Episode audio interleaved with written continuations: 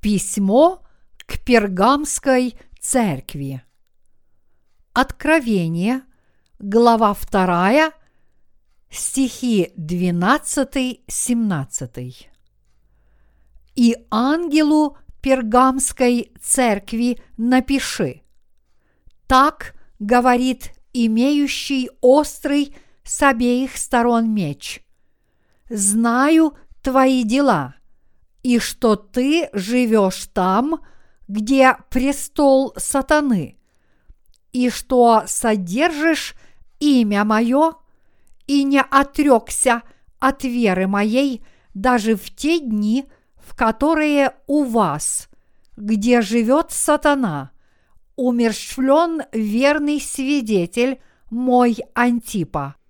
Но имею немного против тебя, потому что есть у тебя там держащиеся учения Валаама, который научил Валака ввести в соблазн сынов Израилевых, чтобы они ели идоложертвенное и любодействовали. Так и у тебя есть держащиеся учения Николайтов, которое я ненавижу. Покайся, а если не так, скоро приду к тебе и сражусь с ними мечом уст моих. Имеющий ухо слышать, да слышит, что Дух говорит церквам.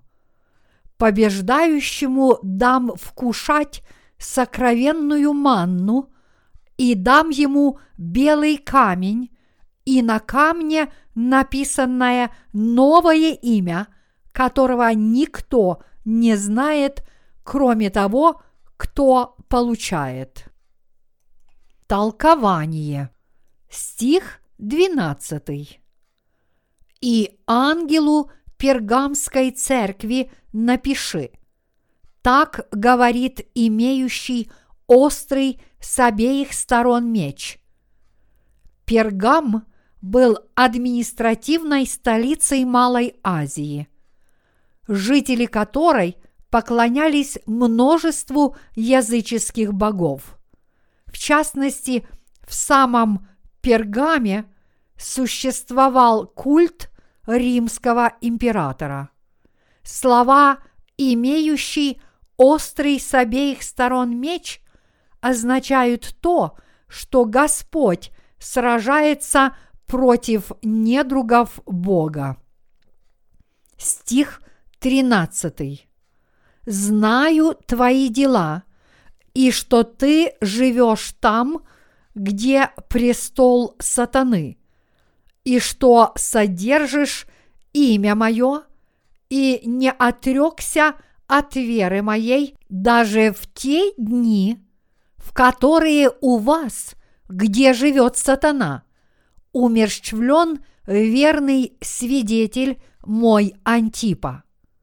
В Пергаме, где особенно был развит культ римского императора, был убит Антипа, слуга Божий, который отказался поклоняться императору и встал на защиту своей веры в Господа.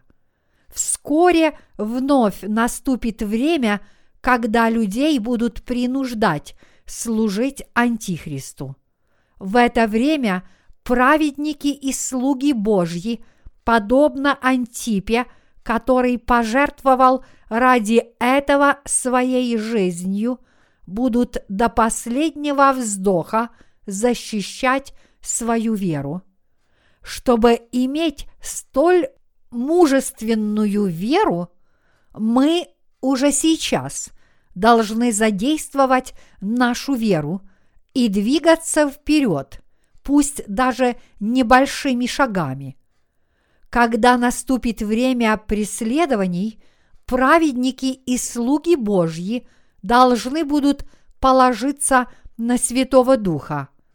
Они должны верить в Бога и сознательно пойти на мученическую смерть с надеждой, что они смогут воздать хвалу Богу и обрести новое небо и новую землю. Стих 14. Но имею немного против тебя, потому что есть у тебя там держащиеся учения Валаама, который научил Валака ввести в соблазн сынов Израилевых, чтобы они ели идоложертвенное и любодействовали. Бог упрекнул пергамскую церковь за то, что некоторые из ее прихожан придерживаются учения Валаама. Валаам был лжепророком, который способствовал тому, чтобы израильский народ отвернулся от Бога и стал поклоняться языческим идолам. По наущению Валаама израильтян приглашали на пиршество, где они угощались мясом принесенных в жертву идолам животных, где они блудили с жрицами-язычницами. Господь упрекал прихожан Пергамской церкви за то, что они отвернулись от Бога. Люди исторгли Бога из своих сердец и стали поклоняться истуканам, а пред лицом Божьим идолопоклонство является тя- тягчайшим грехом. Стих 15. Так и у тебя есть держащиеся учения Николаитов, которое я ненавижу.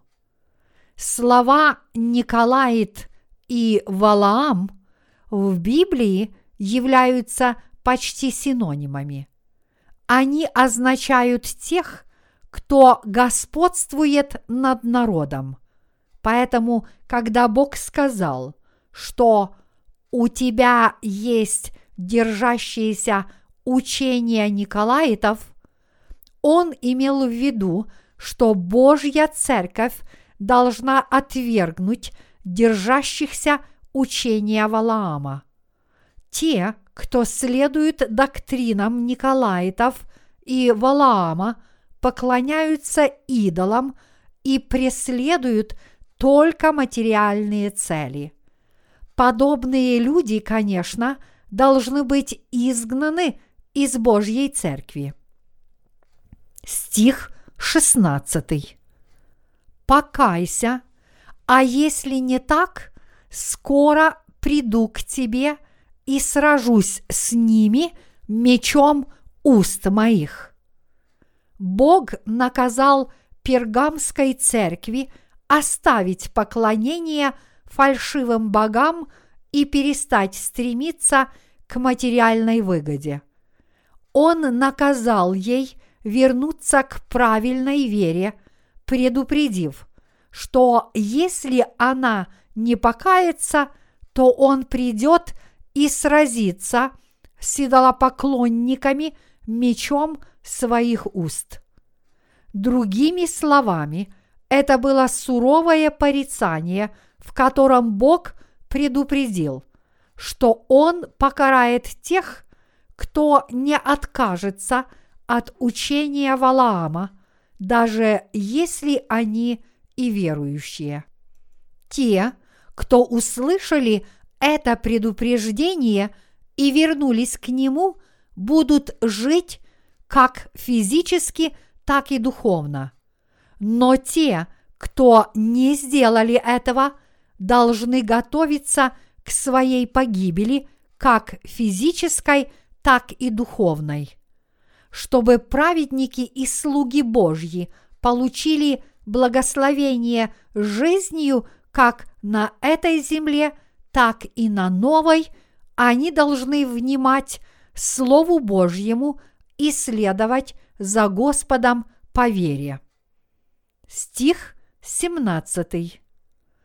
Имеющий ухо слышать, да слышит, что Дух говорит церквам. побеждающему дам вкушать сокровенную манну, и дам ему белый камень, и на камне написанное новое имя, которого никто не знает, кроме того, кто получает. Истинные праведники примут мученическую смерть. Бог сказал нам, что тем, кто примет мученическую смерть во имя Его, Он даст вкушать пищу небесную и запишет их имена в Его Царстве. Чтобы жить физически и духовно, мы должны слушать, что говорит Святой Дух церквам Божьим.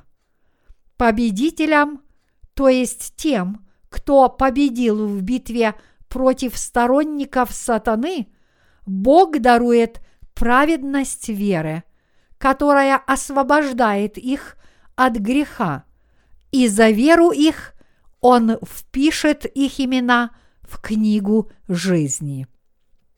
Библия постоянно напоминает нам, что те, кто будут усердны в своей вере до самого последнего вздоха, обретут спасение.